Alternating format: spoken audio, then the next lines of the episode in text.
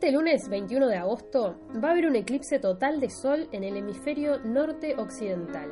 Esto a los astrónomos les viene bárbaro no solo por el hecho de lo divertido que les debe resultar a unos científicos que por lo general trabajan con computadoras y resolviendo las cosas de forma matemática, porque imaginemos que es muy poco frecuente que un astrónomo pueda presenciar en vivo y en directo fenómenos relacionados a su campo de estudio, mientras que biólogos, químicos y otros investigadores tienen ese lujo a diario. Pero aparte de la emoción que estoy segura que están viviendo, porque yo me emociono cada vez que miro algo al microscopio y eso puedo hacerlo siempre, este eclipse les permite realizar un montón de estudios. En, un eclipse solar, la Luna pasa por delante del Sol, o mejor dicho, entre nuestro planeta y el Sol. Un montón de telescopios, espectrómetros y polarizadores van a poder apuntar directamente hacia el Sol, o mejor dicho, a partes del Sol que por lo general no son visibles para nosotros. ¿Qué me decís, Fede? Bien, primeramente me llama la atención el montón de estudios que estás diciendo que se van a poder hacer con este eclipse. Porque mi pregunta viene siendo, ¿queda algo por descubrir en el Sol? Entiendo que inicialmente los eclipses eran la única forma de poder mirar hacia justamente el Sol y estudiarlo. Pero hoy en día tenemos telescopios allá arriba que están apuntando y monitoreando el Sol todo el tiempo. ¿Qué más se podría aprender? Bueno, bastante. Hoy lo que vamos a tratar es justamente eso, ¿no? Todo lo nuevo que se espera aprender con este eclipse.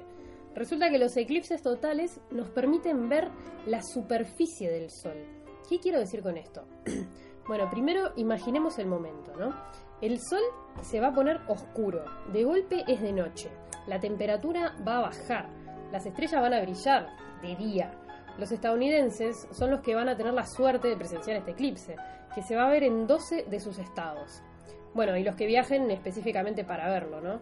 Se estima que alrededor de 200 millones de personas, estadounidenses y extranjeros, se van a trasladar a zonas desde donde puedan presenciar el espectáculo. Al parecer, esto lo va a convertir en el eclipse más presenciado de la historia. Los eclipses totales ocurren cuando la luna pasa entre la Tierra y el Sol, ¿no? Como dijimos.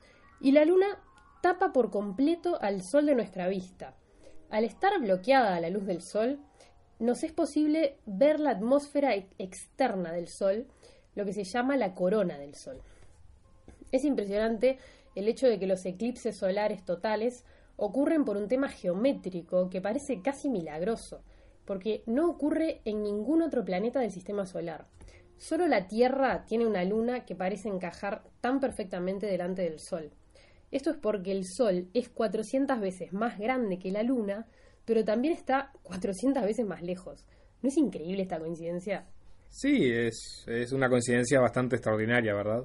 sí, las lunas que orbitan otros planetas son muy chicas para cubrir la superficie del Sol o son tan grandes que bloquean totalmente la posible visualización de la corona, ¿no? O sea, la atmósfera externa del Sol.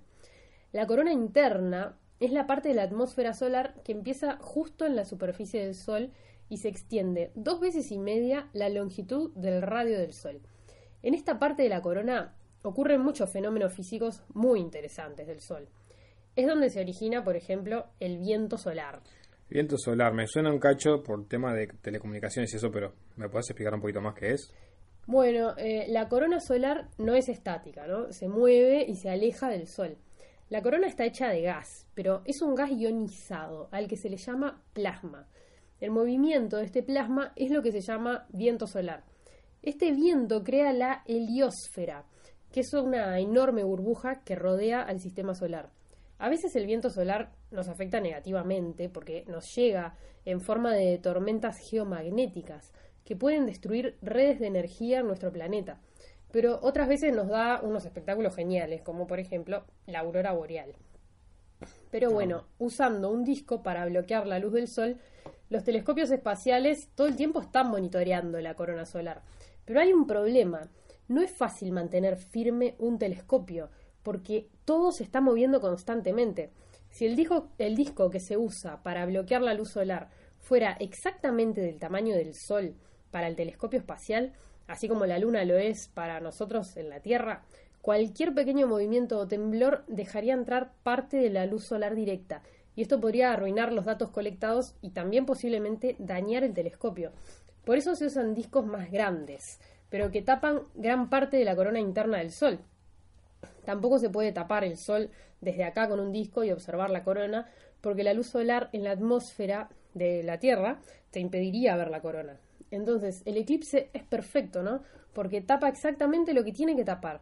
Y aparte, la luz no llega a la atmósfera, o sea que se hace de noche, digamos, y así se puede ver perfectamente la corona. Entonces, con este eclipse se van, se van a poder hacer muchas observaciones de la corona solar, porque va a haber 90 minutos de eclipse total en Estados Unidos. Esto no significa que va a haber 90 minutos de oscuridad, ¿no? Es que en cada zona el eclipse total va a ser de unos 2 minutos, pero va a haber gente posicionada a lo largo de todo el trayecto del eclipse, por lo que los registros van a abarcar unos 90 minutos. Bien. ¿Y más o menos qué otras cosas se buscan estudiar aparte de la corona solar? Bueno, hay ideas muy interesantes. Por ejemplo, ¿qué hacen las plantas y los animales durante un eclipse? Al parecer, algunos animales se comportan como si estuviera anocheciendo. Los pájaros hacen silencio, las abejas vuelven a sus colmenas, pero todo lo que se sabe de esto en realidad es anecdótico. No ha habido muchos estudios científicos al respecto. Hay un registro, el primer registro que habla de esto es de un eclipse de 1544. Y ahí se dijo que los pájaros dejaron de cantar, pero eh, bueno, en los últimos 100 años los científicos fueron tomando más en serio ¿no? la idea de hacer estudios sobre esto. Y entonces en 1932 la Sociedad de Historia Natural de Boston llevó a cabo el primer estudio hecho y derecho sobre el comportamiento animal durante un eclipse total. Entonces ellos reportaron que los grillos se pusieron a hacer ruido y las ranas a croar, que los mosquitos se activaron empezando a picar, como pasa, viste, cuando siempre que empieza atardecer, este, y que las abejas volaron a sus colmenas y las gallinas se metieron en los graneros. ¿Te imaginas? Qué cosa más tierna. Todas las gallinas yéndose al granero porque se les va el sol en la mitad del día. Bueno, mucha ternura no me causan las gallinas, la verdad, pero bueno. Ay, no sé, para mí que hagan eso es muy adorable. Este, bueno, y después estudios en los años 60 y los 70 reportaron que pequeños crustáceos sensibles a la luz y zooplancton en el océano nadaron hacia arriba, hacia la oscuridad que se iba generando durante eclipses totales, ¿no? Y eso es lo que ellos hacen durante la noche. Y acá viene algo muy interesante y también un poco trágico, trágico para las arañas, pero bueno, trágico al fin. La desaparición del sol hizo que una especie de arañas, constructoras de telas circulares, sacaran sus telas. Esto es bastante negativo para las arañas porque el armado de la tela requiere de mucha energía. Es un gasto importante de nutrientes. De hecho, hay especies que se comen la tela al desarmarla. Por lo general, las arañas que hacen este tipo de telas circulares son nocturnas, ¿no? Por eso es tan frecuente encontrarse con las telarañas así en los balnearios de noche, cuando vas transitando. Sí, bueno, el catastrófico encuentro, sí, que te encontrás una tela enorme, circular, terriblemente. Te la llevas puesta tranquilamente. Sí, sí. Este, pero bueno, em, las arañas de esta especie en particular, que fueron estudiadas en un eclipse total en 1991 en México, son diurnas y empezaron a deshacer su tela durante el eclipse. Em, cuando el sol reapareció, la mayoría volvió a fabricar la tela.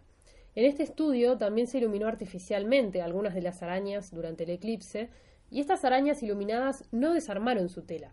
Esto fue un hallazgo interesante que sugiere que lo que lleva a estas arañas a seguir un ritmo de día y noche en el armado de la tela es simplemente el nivel de luz. Son fotosensibles. Bien. Claro. En un eclipse de 1984, un grupo, acá viene algo súper interesante, ¿eh? Un grupo de chimpancés en cautiverio, pero al aire libre, escalaron una estructura de esas que tienen ellos para jugar y orientaron sus cuerpos y sus miradas hacia el eclipse. Un chimpancé juvenil incluso señaló hacia el sol. Cuando el eclipse fue pasando y volvió la luz normal, los chimpancés bajaron de la estructura que habían escalado. Esto es genial para mí. En comparación con el resto de los animales que hay registrados, vemos que los chimpancés muestran un mayor nivel de inteligencia, ¿no? Ellos se dieron cuenta que es algo raro, no, no actuaron como si hubiera sido de noche. Interesante, y me hace pensar muchísimo en César y el planeta de los simios, que hace poco me vi la trilogía entera. Pero igual se me hace que es muy poco lo que se está estudiando sobre el tema, ¿no? Sí, claro, y por eso justamente durante este eclipse hay todo un movimiento para que voluntarios filmen distintos animales y plantas con sus celulares, cosa que antes obviamente no era posible. Hay un sitio web que es inaturalist.org donde explican a las personas que quieran participar lo que tienen que hacer y te dan una app para que te bajes si lo querés hacer. Está copado eso, por fin una cosa, una aplicación de la tecnología que ayuda a la ciencia y aparte te, te involucra, ¿no? Sí, está Me bueno. parece un movimiento bastante interesante. Distinto a lo que se nos ocurriría hacer a nosotros normalmente durante un eclipse, que es simplemente sacar una placa y mirar. Claro, está muy bueno, sí. Y bueno, saliendo este, del campo de la biología, pero siguiendo con el tema de los smartphones, usando celulares y radios, se van a medir cambios en las ondas de radio, mientras estas ondas viajan por la ionosfera. La luz solar le saca los electrones a los átomos de parte de la atmósfera, creando la ionosfera, que es una capa de la atmósfera que tiene carga eléctrica. Pero este proceso se ve detenido si, no hay luz solar directa. La ionosfera absorbe la radiación ultravioleta extrema procedente del Sol y eso protege la vida en la Tierra. Básicamente le debemos nuestra vida a la ionosfera. También es de la ionosfera que se observa la aurora boreal, ¿no? Y también es importante para la exactitud de las señales de GPS y las comunicaciones radiales. Está bueno hablar de este tema, ¿no? Porque vos la semana que viene vas a hablar sobre las telecomunicaciones, ¿no, Fede? Efectivamente, sí. Bueno, resulta que sin luz solar directa, la ionosfera deja de ionizar. Los electrones vuelven a los átomos que habían abandonado y así se neutraliza la carga eléctrica de la atmósfera. Entonces, lo que pasa es que la ionosfera refleja, digamos, las ondas de radio de forma diferente, como si fuera un espejo distorsionado. ¿Pero? Se saben algunas cosas del porqué de este fenómeno, pero bueno, muchos detalles todavía son un misterio. Entonces, el eclipse es una chance de examinar el proceso de carga y descarga muy rápidamente, mucho más rápido sin duda que cuando se hace de noche o de día de forma natural. Hay algunos estudios previos durante eclipses que mostraron que el grado de ionización no cambió abruptamente como podría haberse esperado. Pero bueno, para esto también los científicos están apelando a los voluntarios y sus celulares. Algunos voluntarios recibieron un kit para armar una radioreceptora que se enchufa en la entrada para auriculares de un smartphone. Otros hicieron sus propias radios cuando se terminaron los kits porque bueno, se ve que la cosa tuvo más adeptos de los que se esperaba. Me encanta esto, ¿no? Amo que la ciencia tenga adeptos. Sin duda a nosotros nos viene bien. Sí, bueno, este, el día del eclipse entonces, eh, los voluntarios van a recibir señales de transmisores de radio y van a registrar la fuerza de las señales antes, durante y después del eclipse. Y así se van a buscar patrones, pero en realidad, o sea, los científicos a cargo de este proyecto no tienen mucha idea de qué esperar. Y eso yo creo que lo hace todavía más divertido. Pero Sin bueno. También se busca estudiar el efecto del eclipse en las señales de GPS, pero esto no es con voluntarios, sino con receptores de GPS que forman parte de una red en Missouri. Para eclipses futuros sí se espera hacer estos estudios de GPS con celulares de voluntarios. Se espera que los 2.000 millones de smartphones que hay en el planeta terminen siendo un nodo de una suerte de telescopio global. Telescopio porque trabajarían en captar cosas que vienen del espacio, ¿no? Claro. Esto me hace acordar un poquito al Big Data y la inteligencia artificial y la verdad que un poquito de miedo me da. Sí, bueno, da un poco de miedo que estén usando tu celular a distancia para obtener datos, pero sacando el terror a Big Brother de lado, este tipo de cosas tienen un potencial enorme de salvarnos de catástrofes. Las ondas atmosféricas que parece haber durante los eclipses son similares a las que radiaron desde la fuente del terremoto de la costa de Japón en 2011. ¿Esto qué significa? Nada más ni nada menos que podríamos esperar eh, predecir los terremotos con tiempo, cosa que salvaría millones de vidas. Bien, eso compensa. ¿Y hay algo más que haya planes de estudiar durante el eclipse? Sí, pila de cosas, de hecho. Una de ellas eh, se va un poco más lejos, a la superficie de Mercurio, que es, si recuerdan bien las clases de la escuela, el planeta más cercano al Sol. El Messenger de la NASA estuvo en órbita alrededor de Mercurio durante cuatro años, y así se obtuvieron imágenes impresionantes de la capa de minerales y elementos químicos que lo cubren. Hay una misión prevista para el día del eclipse que nos va a dar todavía más datos. En la mañana del 21 del lunes, eh, que es el día del eclipse, van a despegar del Centro Espacial de la NASA en Houston un par de jets para perseguir, digamos, la sombra de la Luna. A 15 kilómetros de altura van a volar siguiendo el camino del eclipse sobre tres estados de Estados Unidos, a una velocidad de 750 kilómetros por hora. Algunos de los instrumentos que van a llevar estos jets no van a estar mirando hacia el Sol, sino que se van a concentrar en Mercurio. En los minutos que los aviones van a estar volando en la oscuridad, estos instrumentos eh, capaz que van a poder colectar suficiente información para responder nada más ni nada menos que el misterio de, de qué está hecha la superficie más interna de Mercurio. Es muy raro el experimento, corretear a la sombra de la luna y todo eso. Pero más raro me, me resulta que no se sepa eso ya.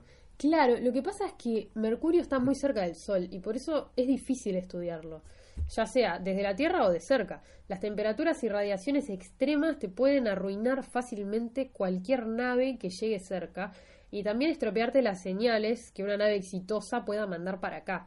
El Messenger, que pudo permanecer en órbita, mostró una superficie que es distinta que la del resto de los planetas del sistema solar. Está hecha con distintos materiales. Pero los datos del Messenger son solo sobre la superficie más externa. Gracias a esos datos sabemos que Mercurio tiene una enorme cantidad de sulfuro y potasio en la superficie. Pero para ver unos centímetros más eh, debajo de esta fina capa que se pudo estudiar, ahora se van a usar cámaras infrarrojas que detectan amplitudes de onda mayores que los instrumentos usados por el Messenger. Estas cámaras entonces van a ir en los jets de la NASA, que van a una altitud que permite menos interferencia atmosférica y más tiempo en el camino del eclipse. Perseguir la sombra del eclipse les va a permitir a los aviones permanecer en la región donde la luz solar está totalmente bloqueada durante más de seis minutos. Interesante.